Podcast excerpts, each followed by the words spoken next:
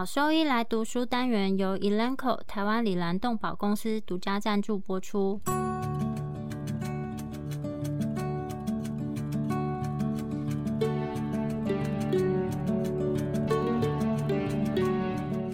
欢迎收听超级好兽医来读书，好读书，读书好，读好书，三日不读书，竞争一定输。眼睛太忙没时间念书，好兽医来读书，用说给你听。我是兽医师林哲宇 Steven。我是兽医师肖慧珍，在这边我们会挑选十个有趣的文章主题，用说的方式帮大家读书。每周一的中午十二点准时更新。兽医师来读书了。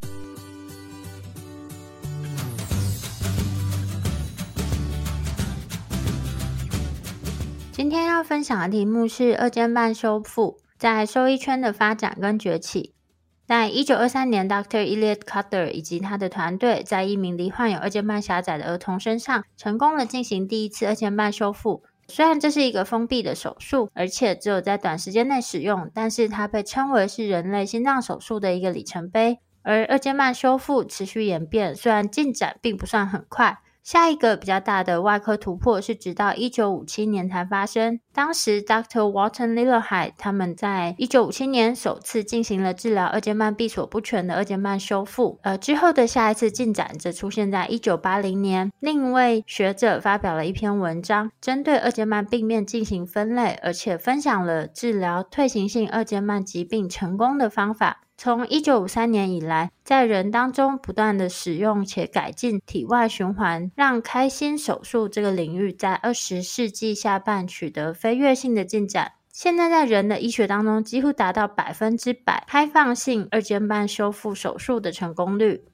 然而，在这个领域进一步的发展呢，在二十一世纪，经皮式的二尖瓣修复。它是成为开放式二尖瓣修复的替代方法。截至目前为止，在人经导管成功治疗二尖瓣逆流的经验不断增加。目前的治疗选择为经导管介入的边缘对边缘修复，透过改进二尖瓣瓣叶的共同作用机制来减少二尖瓣逆流。虽然开放式的二尖瓣修补仍然是目前人类病患二尖瓣修补的黄金标准技术，但是微创经皮手术正在不断的发展跟完善，目前其实已经更加普遍。现在，在全球有少数的医疗中心已经开始在狗进行介入性的边缘对边缘二尖瓣技术的应用。在最近的研究里面就显示，随着技术跟技巧的进步，现在在进行二尖瓣修补的这个手术成功与否，其实会取决于心脏专科、心脏外科、麻醉专科以及重症这几位专科医师共同合作来达到最终的目标。二尖瓣逆流的病因。二尖瓣逆流可以分为两大类，第一类是原发性，也就是器质性或是退行性；第二则是继发性，也就是缺血性或是功能性。区别到底是原发性或是继发性呢？它可以帮助我们导向最后比较合适的临床决策，这一点是很重要的。在原发性，也就是退行性或是粘液样的二尖瓣逆流，二尖瓣的一个或是多个的组成部分有主要异常，例如二尖瓣的瓣叶或是腱索。继发性，也就是功能性的二尖瓣逆流，它会由影响左心室的疾病引起，包括扩张性心肌病和心肌梗塞等病理情况。在继发性二尖瓣逆流当中，闭锁阀本身以及阀上的牵引力间不平衡，这是因为左心室的几何形状改变，而不是二尖瓣的主要问题。本篇的重点就会放在。因为退行性二尖瓣疾病所引起的原发性逆流，这个是全球数百万只狗狗里面最常见的心脏疾病。外科治疗在考虑潜在的手术候选病患的数目的时候，退行性二尖瓣病变的外科治疗在兽医圈变得越来越受欢迎。但是目前这个技术在全世界各地并不是广泛可行的，所以仍然很少被使用。相较于人，在兽医的开心手术有很多滞后的因素，包括设备成本很高，需要更多的学科专业知识，以及狗跟人之间其实有相当的差异，所以使得将人的技术。就直接转移到狗身上是不太可能。另外，在兽医圈里面，曾经有一些人对于小型犬，也就是体重在二十磅以下，他们会认为这些狗其实是没有办法耐受体外循环，而这个体外循环其实它是在开放式的二尖瓣修补手术当中必要的过程。在过去，有些人曾认为小型犬是没有办法耐受像这样子的体外循环，所以多年来在狗狗进行的开心手术，主要还是以先天修复，例如如三尖瓣的畸形、肺动脉的肺动脉瓣狭窄。而这些病变比较常见于体型较大的犬种，但是这些情况其实又相对比较罕见，所以在比较大的医疗中心里面进行的心脏手术数量其实相对是很有限，让这个技术的发展受到限制。在兽医开心手术的一个重大转折点是在二零一二年，Dr. Yuichi 以及他的团队发表，那他们第一次向兽医圈公开展示使用这个体外循环在小型犬是成功的，同时也显示了在狗进行开放式的二尖瓣修补手术也得到了长期并且良好的效果。但是由于退行性的二尖瓣病变是在狗最常见的后天心脏疾病。这个在兽医领域里面，对于兽医学的进步开辟了巨大的可能性。跟所有其他外科手术或是介入手术一样，要学习这个外科手术，它有一个学习曲线，必须定期的去执行手术，才能够保持成功跟进步。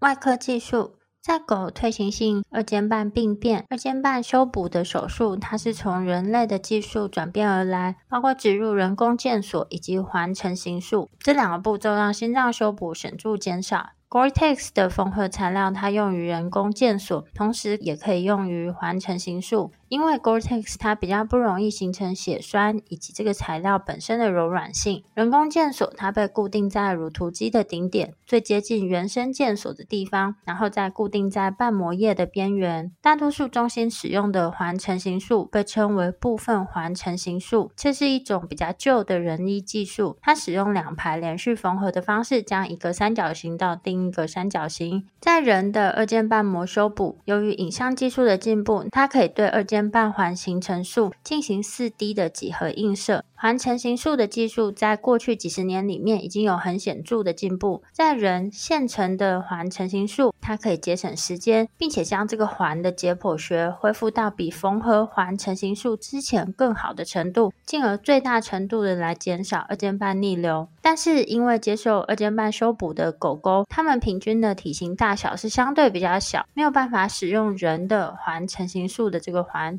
所以就算有少数病患他能够合乎尺寸，也会因为所费不貲而却步。更进一步来说，使用像这样的外来物质，其实一个程度上也有可能会造成术后更高程度的血栓栓塞并发症。所以即使未来有特别为狗病患设计的环成型术的环可以使用，也需要谨慎的先进行试验。另一个比较常见的误解，就是在进行这个手术的时候，仅有去更换被过度拉伸或是破裂的腱索。但是，因为其实这是一个退行性的状态，所以重要的是支持所有的半叶段都放入人工腱索，而这些腱索呢，它会均匀的分布在所有主要的半叶段里面。在手术中使用环成型术是必要的，因为通常在 ACVIM C 期的疾病里面进行手术的时候，环的扩张是二尖瓣逆流严重程度的主要贡献因素之一。所以，如果只有放置人工腱锁，非常不可能让这个二尖瓣逆流显著减少到实现良好的长期或是短期的结果。就是单只进行人工腱锁的手术，它是没有办法得到很好的效果。所以，这个就会考虑到在狗使用介入式人医技术的时候，是一个很重要的区别。因为在人，他们的心脏手术其实是有很高的成功率，他们通常很常见是在疾病的非常早期就进行介入，所以对于原发性二尖瓣疾病手术修复的这些人的病患来说，继发性的环扩张通常不是造成二尖瓣逆流严重程度的主要贡献因素，所以使用不涉及这个二尖瓣逆流的微创技术也能够达到良好的结果。这个的话是它仅影响涉及到半叶段的脱垂。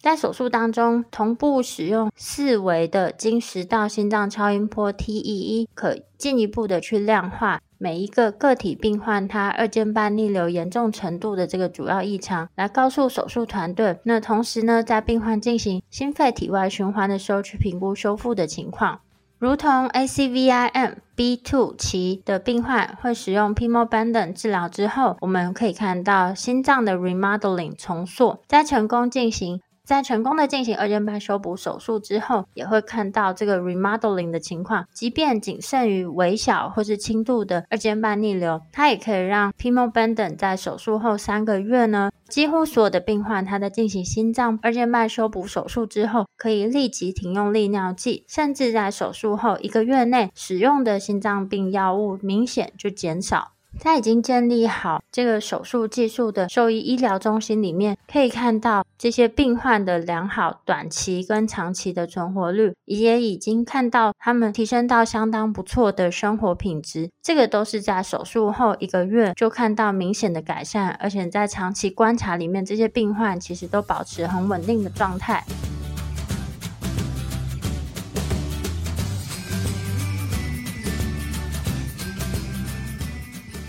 狗狗、猫猫防护跳蚤壁虱新选择：礼兰灵藻虱 Seresto，对付跳蚤壁虱长达八个月的保护，一秒圈上，零叮咬，没有空窗期，不怕水，也没有异味。搭配新界爽滴剂，有效预防心丝虫及其他内外寄生虫，三十种内忧外患一网打尽，简单点药，洗澡后立即滴。礼兰灵藻虱加新界爽，让狗狗、猫猫的防虫新生活可圈可点。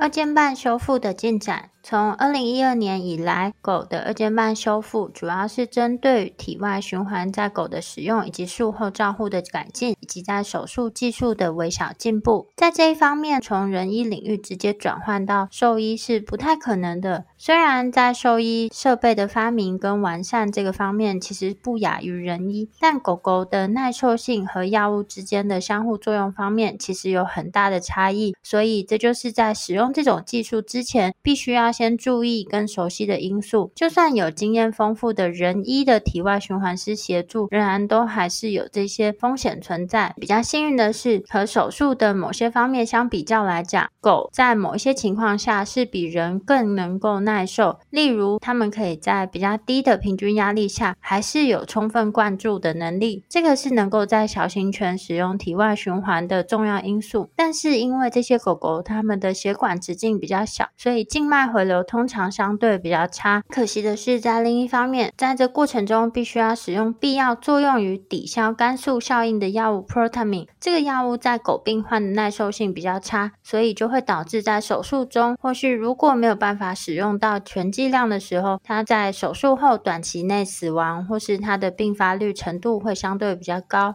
而除了体型以外，狗跟人它在手术技术当中一个关键的差别是在于血管组织的脆弱性。狗的主动脉相对于人主动脉的脆弱性，这个是在把人医技术转移的时候，我们需要考虑到的另一个重要的因子。虽然截至目前为止，在狗呢，我们使用体外循环技术上的进步，但是它仍然是人跟狗当中发病率最主要的原因之一。这个体外循环，它除了有很高昂的初始成本，就是要买入这个体外循环机，以及在使用上需要比较专业的技术以外，这个体外循环它也是会导致我们希望进一步的去发展开发更少侵入性手术的一个主要驱动因素之一。截至目前为止，在狗二尖瓣修补手术技术的进展，是由于每一个个体啊，还有就是大家共同合作经验不断的累积，所以在修复方面得以达到更好的进步。除了适当的去处理心血管本身的结构以外，随着经验的增加，另一个主要的方面就是要确保在使用人工腱索的时候，怎么样去选取合适正确的长度。因为这些狗狗它们的体型比较小，这些小病患使得我们如果在取得人工腱索的正确长度，使用人类的测量设备来讲，相对会变得比较困难。所以，怎么样把它绑到适当的长度，这个过程其实会更加主观。另一个可以去进一步平衡，来自于去衡量完善这个二尖瓣修复手术所需的时间跟增加 cross clamp 时间的这个缺点之间的平衡。在人的医学里面，每增加 cross clamp 一分钟，它的死亡率就增加百分之二。虽然这一点其实还没有在狗的病患里面进行过调查，但是应该不会有太明显的差异。在兽医里面，我们一个优势是狗的预期寿命其实是比人相对来的短，而多数接受二尖瓣修补的病患多半都是中老年，在手术后就算有一些轻度残留的二尖瓣逆流，通常不会进展为未来严重的临床症状或者临床问题。所以在进行完美修复的需要，以及使用额外的微小裂缝缝合技术，或是额外腱锁的方面呢，就要去仔细的权衡，还有去评估是否会造成 cross clamp 时间的延长。但是这个开新的手术啊，目前在兽医领域缺乏兽医本身自己出版的出版品跟教科书。而且培训的计划或是在教育课程相对比较稀缺，所以这是在很多医疗中心没有办法提供这个技术的原因之一。这个是在兽医圈里面相对比较难以去营运的领域。目前有一些医学中心，他们有一些成功的病例，但是你要从头开始开创新的医学中心进行这个开心手术，如果没有前面的培训，也或者因为缺乏经验，所以他在学习的过程中，他是以较慢的速度。去成长，或是在学习的过程中有一些没有办法避免的学习曲线过程中的一些失误，这个在一定程度上是相对有一点争议。但是比较幸运的是，目前呢有一些已经建立好的医学中心，所以可以不用像过往就是从零开始培训新的人员。目前开始进行体外循环二尖瓣修补手术的狗狗，从最早到现在大概已经超过十年，其实也取得了蛮好的成功率。但是目前这个治疗的选项在饲主当中其实并不是广为人知，所以某一些狗狗的家长原本他们可能是有条件做这个手术，但是他们不知道有这个手术选项，所以让这个技术它其实没有那么被广泛的推播出去。而另外呢，在兽医领域出版的文献啊，或是研究，其实相对也比较少，这类资讯的公开。这个在未来几年，相信情况都会得到改善。这边也要提到的是，使用体外循环本身是非常高成本，而且它会需要非常高程度的专业知识的需求。这个成本对很多人来讲，其实还是一个阻止他们往前的一个缺点。但是根据最近的一项调查发现，整体来评估，这个成本其实并没有原本想象的这么惊人，或是这么吓人。二尖瓣修补手术在很多方面其实落后于人类的医学，但由于缺乏兽医数据，所以这就导致了一种在促使技术改进跟实质改进方面有一定程度的恶性循环。在过去十年，有少数中心可以去发展完善这个技术建立起来，但是在未来的几年内，可能可以对出版以及进一步数据进行更深入的研究，来提升这些医疗中心的成功率。希望可以进一步去。帮助建立其他的中心，不用经历过这么漫长的学习曲线。虽然目前人医手术成功率蛮高，但是狗跟人在接受二尖瓣修补手术的时候，它的临床严重程度之间其实有很大的差异性。所以从伦理的角度来看，在兽医当中，这个成功率不太可能达到人医里面这么高的水平。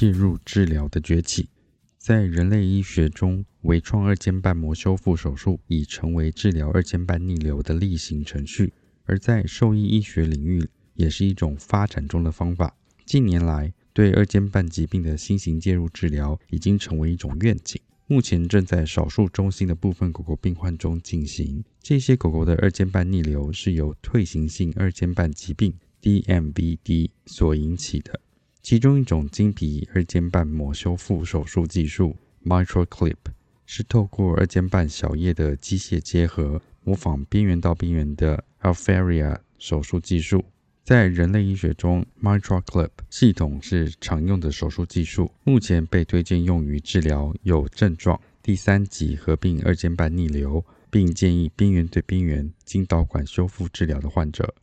另一种边缘对边缘的装置。称为 valve clamp，首次于二零一八年在猪的实验模型中报道。两年后，报道了 valve clamp 在自然发生的退行性二尖瓣疾病的八只狗狗中，降低二尖瓣逆流严重程度的有效性。这个用于狗狗边缘到边缘经导管修复的设备，最新版本目前被称为 V clamp，目前正在世界各地选定的中心里使用。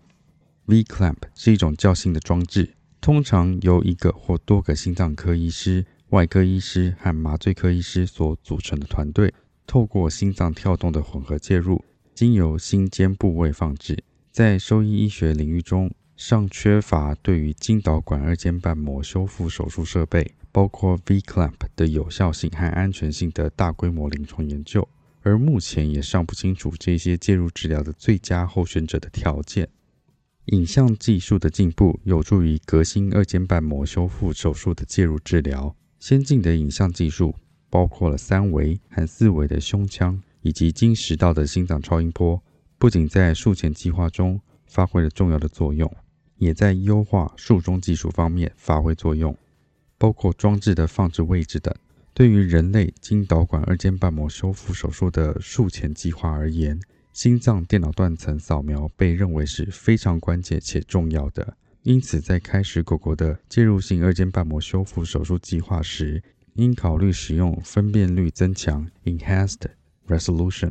和适当心脏套组的电脑断层扫描仪（透视 Fluoroscopy） 和经食道心脏超音波在狗狗中组合应用来进行 V-clamp 装置的放置。此外，应该优化二尖瓣环和左心的经食道心脏超音波，以帮助引导外科医师进行由心尖进入左心室的过程。在进行经导管二尖瓣膜修复手术时，所有混合团队成员之间的沟通尤为重要，尤其是介入治疗专家和心脏超音波专家，特别是考虑到需要同时使用多种影像技术来指导这些手术程序。与许多新的介入治疗一样。进行经导管二尖瓣膜修复存在一定的学习曲线，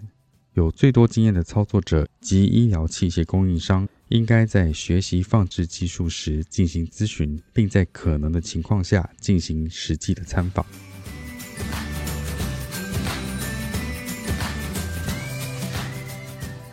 结合多门科别的心脏团队。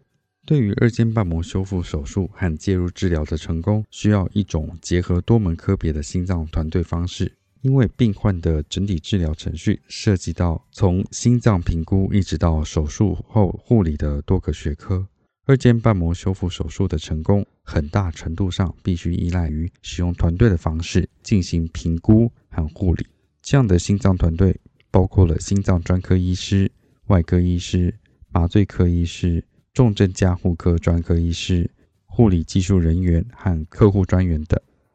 （Client Care Specialists） 应该举行多门科别会议，以协助有组织的准备和计划。目的是提高每个接受二尖瓣膜修复手术的动物它们的照护品质。作者建议举行术前计划会议，以及在每个手术后进行详细询问，以实现持续进步。并改进，让所有团队成员有机会表达任何疑虑或建议。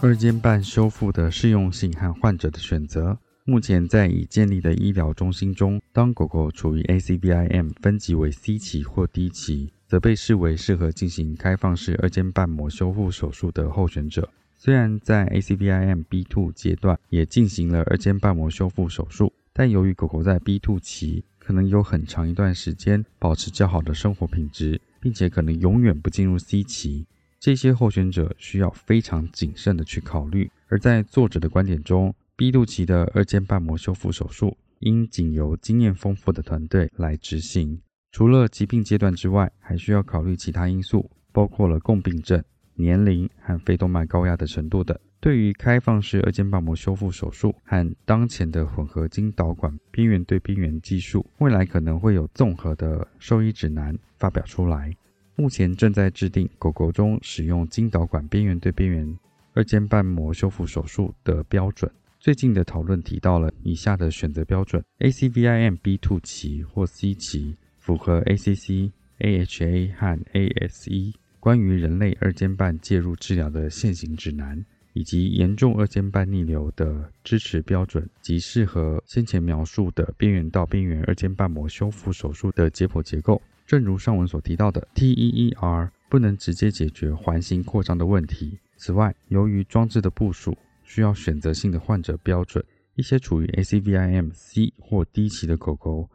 具有可能不利于成功的二尖瓣解剖结构，例如连加小叶。多段脱垂或多段逆流喷射等，特别是考虑到有多少狗狗患有退行性二尖瓣疾病 （DMBD），在一些中心 TEER 的成本与开放式 MVR 相当，这进一步增加了在权衡两种选择时的复杂性。在考虑任一种选择时，考虑到 ACVIM B2 阶段是很重要的。目前大多数中心难以在缺乏随机临床试验的情况下进行合理的辩护。希望随着经验的增加和进一步的改进，这种情况会随之而改变。由于环形扩张是影响退行性二尖瓣疾病进展病患的二尖瓣逆流的因素之一，那不直接解决环形扩张的介入性治疗程序的长期成功率而言，目前尚不清楚。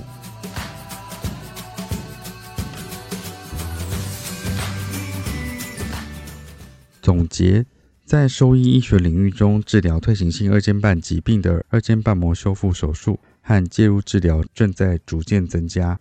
有鉴于世界各地患有退行性二尖瓣疾病的狗狗数量，手术、经导管的治疗和混合技术的不断发展是必然的。毫无疑问的是，在未来，所有治疗方案的结果都将会得到改善。临床照护重点：第一点。狗狗二尖瓣疾病在 ACVIM 分期为 C 期、D 期或进阶的 B2 期，则被视为二尖瓣膜修复手术的候选者。第二点，在开放式二尖瓣膜修复手术后，抗凝剂的使用一般指的是 Aspirin、Clopidogrel、Rivaroxaban 或其中的组合等，会持续使用三个月。第三点，在作者所处的医疗中心进行开放式二尖瓣膜修复手术后，会持续使用 Pimobendan，直到心脏尺寸正常为止。重点整理：第一点，犬退行性二尖瓣疾病的手术矫正是在体外循环下进行的，而经导管边缘对边缘的二尖瓣膜修复，则是透过心跳混合干预进行的。第二点。进阶的影像技术对于手术病患的选择、术前的计划以及手术过程中的步骤而言都是非常重要的。第三点，全球需要更多的二尖瓣膜修复手术和专业知识的培训，以帮助数百万只患有退行性二尖瓣疾病的狗狗病患。